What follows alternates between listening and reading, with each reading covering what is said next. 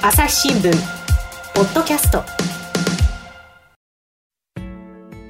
朝日新聞の神田大輔です、えー今回はですね東京経済部記者の南日恵子さんに来ていただいています。南日さんよろしくお願いします。よろしくお願いします。えーと南日さんは国交省国土交通省の担当なんですね。はい、そうです。で、えー今回は不動産の話をしていただくっていうことでね不動産興味ある人も多いと思うんですけれども、やっぱり気になるのはコロナの影響なんですけれども今どうなってるんですか？えー新築マンションに関して言えば、コロナの影響っていうのは、まあ、今ほとんど見られない状態まで回復してきました。ああはーそうなんですか。はい。うんうんうんい、でなんかやっぱコロナの時4月5月は緊急事態宣言の時に、モデルルームはちょうどあの休業の対象になったんですよね。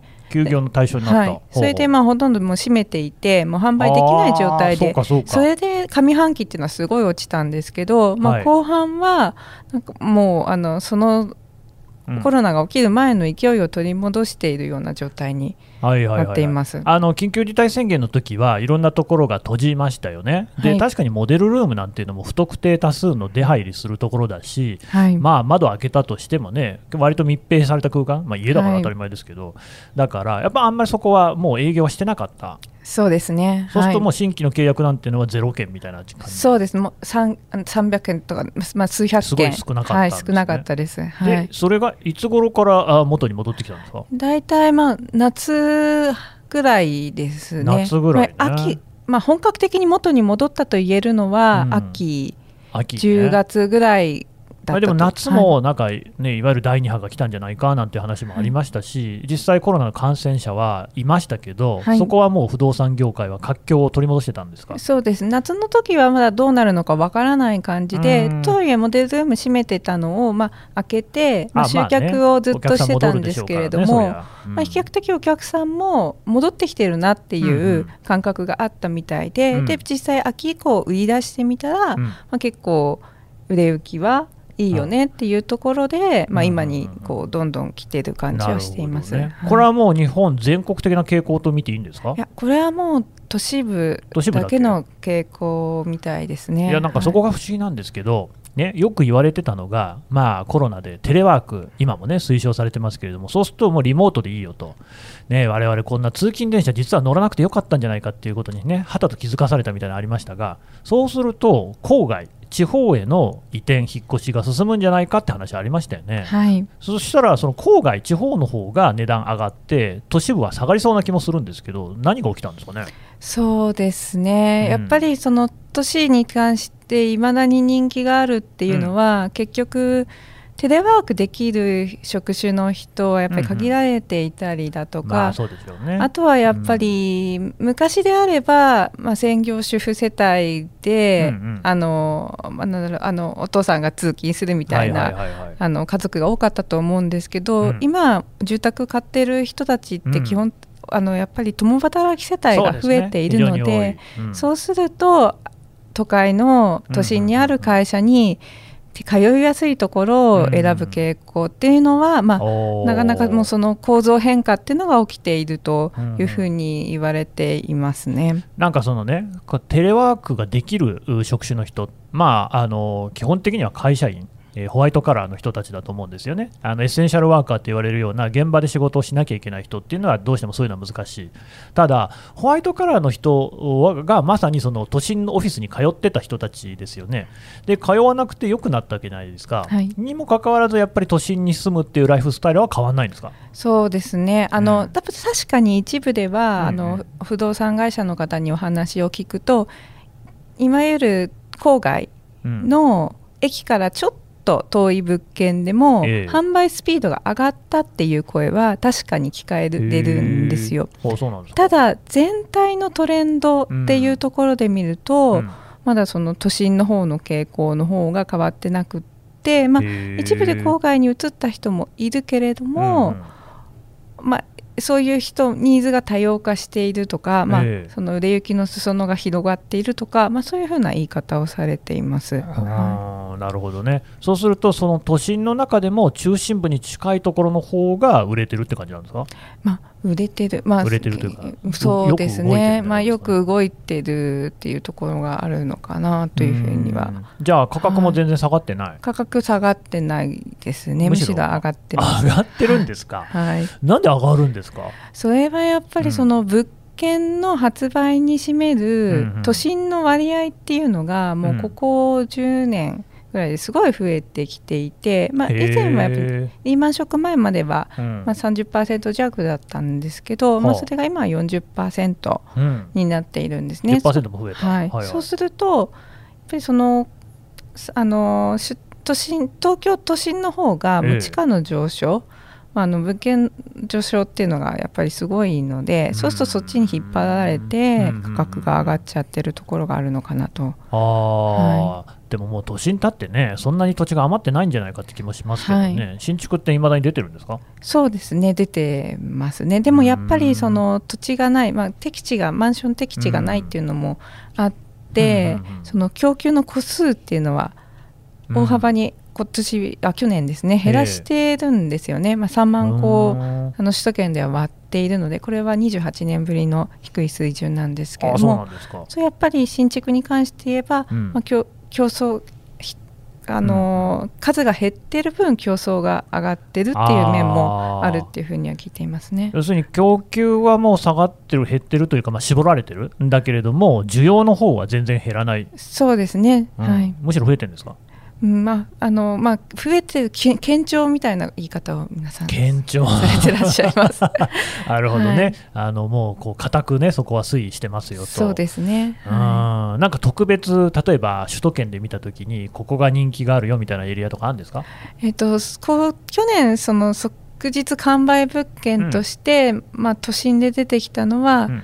えっと、東駅袋直結のうん、タワーマンションが一つと東池袋駅、はい、はいあと、えっと、勝どきの駅直結のタワーマンションが、このね、朝日新聞の月にもずい。ぶん近いですけど、勝どきのね、はい。駅直結っていうのが一つキーワードなんですか？あそうですね。やっぱへりー。あの都会都心の駅から近くって、うんうん。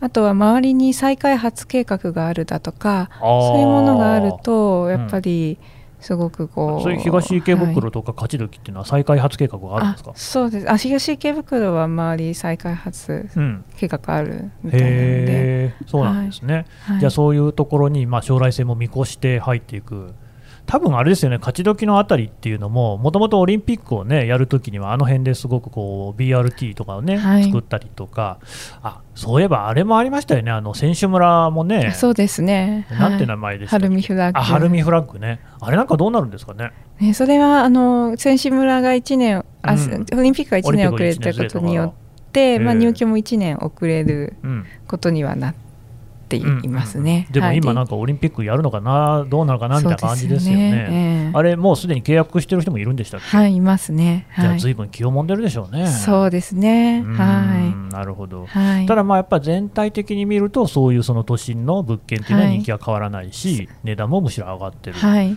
うん、下がってるところもあるんですか、下がってるところは、うん。まあちょっともしかしたらあの、うんうん地価全体で言えば地方の方うんは下がってるかもしれないですけどあーなるほね。はい。まあ、よく言うやつですけど、はい二極分化って感じなんですかね。そうですね。うんはいや。っぱり都市部っていうことだと高いんですよね、もともと。そうですね。高いですね。でも、買える人が買ってるっていう感じ。そうですねであとはやっぱり手が届かないっていう人もいて中古のマンションの方の制約は、まあ、はあはあ今年はやっぱりコロナの影響があって、うんえっとちょっとあの件数としては下がってはいるんですけど、うん。中古のこ新築の発売よりも、うん。中古の制約の方の数がここ数年多い傾向が続いていて、うするとやっぱ中古の方に、まあもう選択肢にうん。入れる人っていうのが増えてきているという。それはなんで中古の制約件数の方が多いんですか？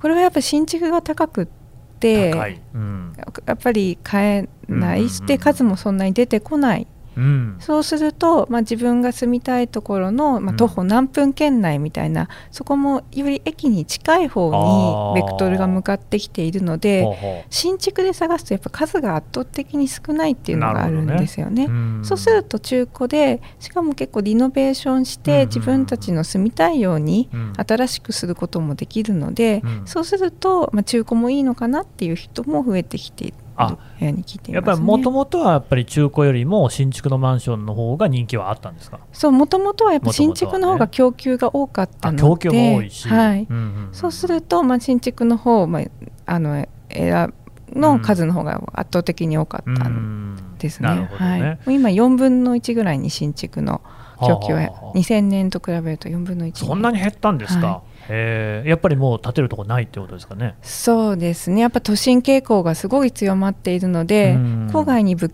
あの作ったとしても、うんまあ、なかなか売れないってなるとディベロッパーさんの方もまあ、うん都心の駅地下のものを作ろうというところになっってくると、そうするとやっぱ土地の仕入れの段階で競争も高くなるので、うん。まあ、原価の方も上がってきてより高く、値段も高くなってきてしてる部分はあるのかなというふうにという。ことは売れている中古の物件というのもやっぱり駅に近いところなんてことになるんそうですね、はい、やっぱり駅地下の傾向っていうのはあるみたいですね。はい。じゃあその中古の物件だとしてもあんまりその駅からね離れていたりするとそこはあんまり人気がなかったりする。うんまあ、やっぱそういうのも二極化してるっていうふうには言われていますね。はい。るほどね。朝日新聞ポッドキャスト。我が家の朝は質問から始まる。古代メキシコでのカカオ豆の使い道は？なんだろう。身の回りのことや広い世界のことまでいろんな質問が毎朝君のもとへお金だって。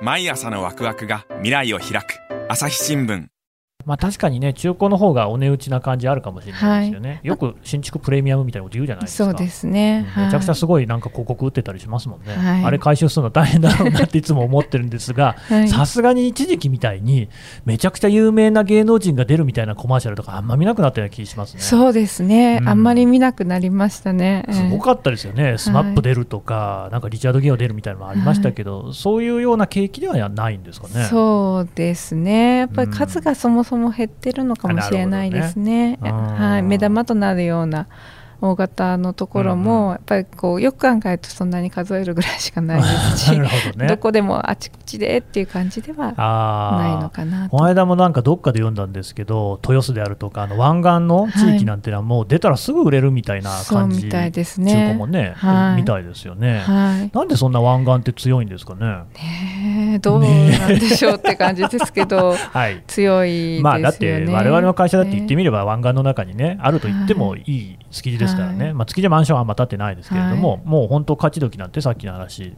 晴海とかねすぐじゃないですか。確かにいっぱい建ってますよね。はい、うん。なんか湾岸住むとやっぱり湾岸すごくいいみたいですし、あとやっぱりなんだろう便利なところが都心でもちにも近いですし、うんなるほどね、はい。まあ都心近い、確かに銀座とかね、まあ、霞が関とかだって近いですが、僕は本当古いのかもしれませんけど、昔はどっちかっていうと、西の方に行くっていうね、はい。住宅ってイメージあって、はい。やっぱりそれこそね、世田谷だ、杉並だっていうような、そのまあ、東京の中でも、23区の中でも、西側の方が人気あったような感じもあるんですが、もうそういう時代では全然ないんですね。あでも西側の方も相変わらず人気がありますね。例えばはい。どんなところが人気あるんですか、例えばどこだろう。あでもなんか地下って、あのうんうん。こう東京のこう、え山こう山手線がありますよね。こう回るそうですね。うん。ななんて言ったらいいんだろう。うんうん。まああの逆と時計回りはいになってるっていうふうに言われて、時計回りになってる。時計回りっていうかちょあんまりそれなんですか、はい。価格の高さですか、そう人気ですね。東急とかから小田急あ京逆かな、えあ、なるほどね、東急の沿線があって、ええ。小田急があって、京王があって、えはい。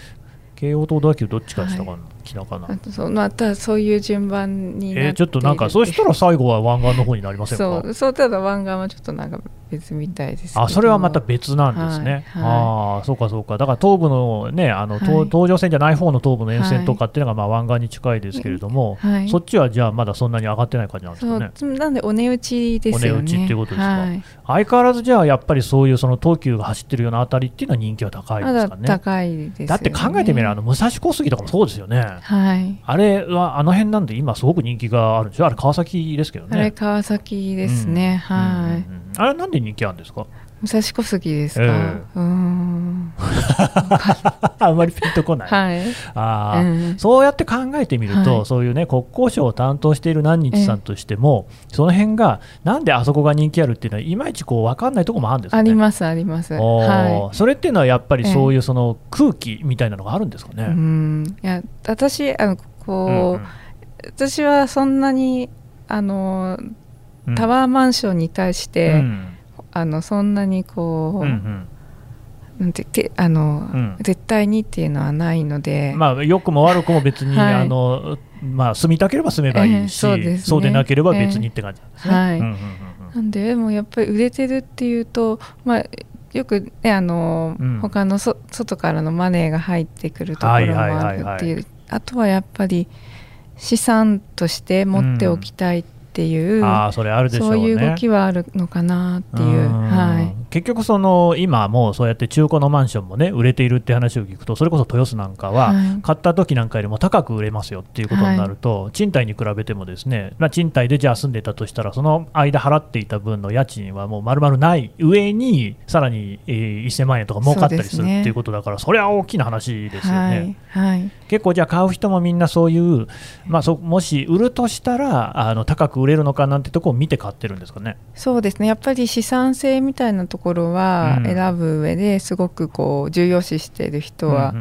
多いと聞いていて、うんうんそうすると、まあ、あの取材をするうん。と、やっぱり駅から近くて、かつ都心にあって、うん。大規模でタワーマンションでっていうのはもう資産が下がらない、値段が下がらないんですね。はい、物件のうん。まあ代表格と位置づけられているんですよね。あー。そうするとやっぱり資産を気にする人うんっていうのは、うんそういうところにお金をこう投じていうん、るところがあるのかなというふうにはまますあね、ね。何分はい今ね、そのまあローンもすごく安い、これ、はい金利がすごく下がってるからで、あの銀行とかにね、あの貯金を、預金を預けても、まあ、ちりともその利益、利子なんていうのは返ってこないので、まあ、はい。どんどんお金を使ってくださいっていう状況ではあるわけですが、そうなると、お金の価値っていうのが下がってきますよね。はい。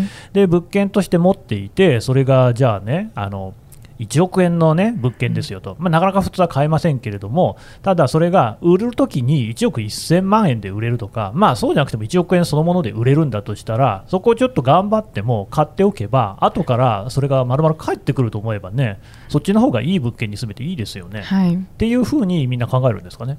そういう人もいるんだと思いますね。うん。はい、ただ当然ですけど、そういうのが買える人っていうのは、ローン組むにしたって、それなりの会社で働いてなきゃいけない、はい。収入がなきゃいけない、あるいはその、まあ、よくね、2馬力とか言うみたいですけれども、その奥さんと旦那さんとで、2人で両方ともね、収入がないと、なかなかそういうことはいかないですよね。はい、そんな人、お結構多分例外的な人で、はい。だからそのますますね、あの二極化が進んでいくのかなって感じがそうですね。しますね。はいあとやっぱコロナでちょっと特徴的だったのは、郊外では結構戸建てがうんうん。数としては増えていたりとかして、うん。やっぱりその郊外化みたいなところを言うには、やっぱ戸建ての方の動きの方では出てきてるのかなっていうそうなんですか、はい、やっぱりいまだにその一戸建てのねこうニーズっていうのはなくならない、あそうですね。やっぱりコロナでテレワークになって、まあ、うん。マンションだとお隣の家もうですよね。音も気になるしっていう人だったりあとはまあえっ、とうん。まあ、家の環境を整えたいって言って、まあ、はいはいはいはい。賃貸に住んでたんだけど、うん。まあ、これを機に戸建てを買ったっ。ていうような話。いやそうなんですよね、やっぱり家で過ごす時間が長くなってくると、やっぱこう一戸建てというか、こう施設設備のね、はい。あのかなりちゃんとしたところに住みより住みたいなっていうのはあると思うし、はい。何日さんもあれやってます？テレワーク、あしてます。お子さんいらっしゃる？はいいます。ああやっぱ大変ですよね。あそうですね。なかなかこの、ね、あの会議もね、例えばええ。Zoom だ、Teams だってやるってしたって、子供はいるし、あるいは子供がいなかったとしても、なかなか気分がね、切り替わらなかったり、あれ会社に行ってるとか、あるいはその職場に行ってる、ね、何日さんの場合だと国交省のクラブに行ったりもしてたと思いますが、あの辺って、その通勤の時間の間に、やっぱり意識が切り替わるみたいなのもあったんだなって、なんか今更ながら思いますよね。思いますね。うはい。んそうなるとやっぱり一戸建てみたいなところの方が部屋とか空間は切り分けやすいんですかね？そうですね。あとうん。自由、自分たちのうんうん。自由に、まあうん。あの注文住宅の場合は作れるので、なるほど生ね。活に合わせてできたりだとかあとはやっぱりそのマンションがあまりにもちょっと高くなりすぎていてああ、なるほどね。まあマンションに比べれば戸建ての価格上昇っていうのうはん。それほどでもないので、そうなんですか。はい意外とじゃあ寝頃な感じ寝になってる。頃感はあると思います。はいまあそれだったらね近所にこうね遠慮するよりもそうやって一戸建てに住んでみようっていう人もそれはいるでしょうね。はい、そうですね。なるはい、ほど、でもそうなると少し遠くになる。そうですね。少し遠くのところが、うんまあ、動きがいいのは、動きがいいのはね、はい、そうなるとやっぱりでもちゃんとテレワークで普段から勤務できる人が対象になってきそうな感じしますね。そうですね。うんはい。まあ、たまにね、うんえー週に1回、月に1回ぐらい行くのはいいんでしょうけど、毎日通勤するってなると、やっぱり大変じゃないですか。大変ですね。あとやっぱコロナの場合だと、同じこう、ね、通勤車両に乗る、そのね、はい満員の電車に乗るってのは、やっぱりちょっとね、控えたいなっていう人も多いでしょうそうからね。ですね。うん。はい、やっぱそのコロナで、まあ、もし郊外志向になった人もいる一方で、うん。通勤の時のリスクを減らしたいって言って、あー。都会に向かってくる人そもいて、ね、はい。うんうん。都会に向かう人もいるんですね。はい、やっぱりそれやっぱり住まい方って多種多様だなっていうふうあー。のそういう話聞くと思うんですけど、一時期は自転車で通勤する人もずいぶん増えたなんて話もありましたけど、ね。はい。自転車で通勤しようと思ったら、やっぱり結構ね、都心に住んでないと難しいですよね、はい。オフィスの場所にもよりますけど、はなるほどね、じゃあやっぱりそこら辺はいろいろこう、まあ、まだらにいろんな現象が出ているってい、いうそうですね。まだらにいろんな現象は確かに出ていると思います。ない。るほどね、売れるところは売れる、売れないところはあんまり、でもね、その売れるところがたくさん出てるっていうのは、どうも僕なんかには、このバブル期をね、思い起こさせるものがあるんですけれども、どうですか、その辺は？そうですね。確かに、まあ、私もそれ気になっていろんな専門家の方とかに取材をしているんですけれども、まあ、すごくこうバブルなのかどうかってすごい判断難しいところがあって。えでまあ、そもそもバブルの頃ってどこの土地も上がってたっていう。そうですね、はい、そこがやっぱり大きな違いであって。あ今はそうじゃない、まだらだと。今はやっぱり上がるところは上がる、うん。うん、下がるところは下がってるみたいな状況になってうんうんいるのがまず一つありますよね。なるほどね、はい。そこは違うんだと。はい。うんうんうん。あとはやっぱりその世帯先ほど言ったように共働き世帯が増えてそうすると、まあ、その通勤時間を減らしたいだとか、うんうん。買い物に行く時間もすぐ終わらせたいだとか、うんうんうん。そうするとどんどんどんどん都心を好む傾向に便利のいいところにって動いてる、そういう構造の変化もあるのでそうするとじゃあ実ニーズあのバブルの時みたいにうんうん。みんな上がってって状況とはまたちょっと違ってるところもうん実需で動いてる部分もああーバブルっていうのは要はね実体のないものがあぶくのようにブクブク膨れ上がってたっていう意味でどうもそういうことじゃないと。ると。はい。うん。でもやっぱりねあの頃のね、えー実際に見てる人間としてはですよ。みんなね土地のね代金なんてのはもう絶対ここから値下がりすることないと思ってたんですよ、したら値が値下がったんですよね。はい。だからそういうバブル崩壊みたいなことが、コロナバブル崩壊みたいなことで起きないかっていうのは、はい。やっぱり心配なんですけれども、はい。何日さんの取材では今のところそういう感じはない？うーん。でもやっぱりそのお金が